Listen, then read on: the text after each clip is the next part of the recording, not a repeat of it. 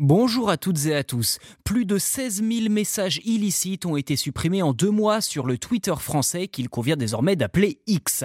Des messages à caractère violent ou haineux et sur le continent européen, eh bien c'est en France qu'on en trouve le plus. Souvenez-vous, on en avait déjà parlé dans ce podcast, mais le Digital Services Act impose désormais aux plateformes de supprimer tous les contenus illicites, comme la désinformation ou les messages de harcèlement. En se pliant à ces nouvelles exigences, le réseau social d'Elon Musk, X.com, a mis en ligne son premier rapport de transparence concernant le contrôle des contenus. De quoi avoir un premier aperçu des moyens mis en place par le milliardaire en matière de modération de contenu. Dans le détail, le rapport couvre une période allant du 28 août au 20 octobre 2023 soit à peine deux mois. Le lien du rapport est disponible dans la description de cet épisode si cela vous intéresse. Ce dernier explique notamment que les modérateurs ont supprimé un total de 16 288 messages en France, lesquels étaient considérés comme problématiques.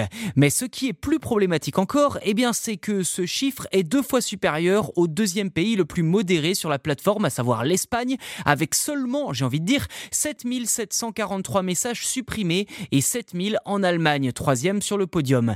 Pire encore, le harcèlement en ligne serait au plus haut en France avec plus de 4300 messages concernés contre à peu près 1000 chez nos voisins, soit 4 fois moins. Même constat du côté des propos violents avec plus de 6000 messages concernés en France.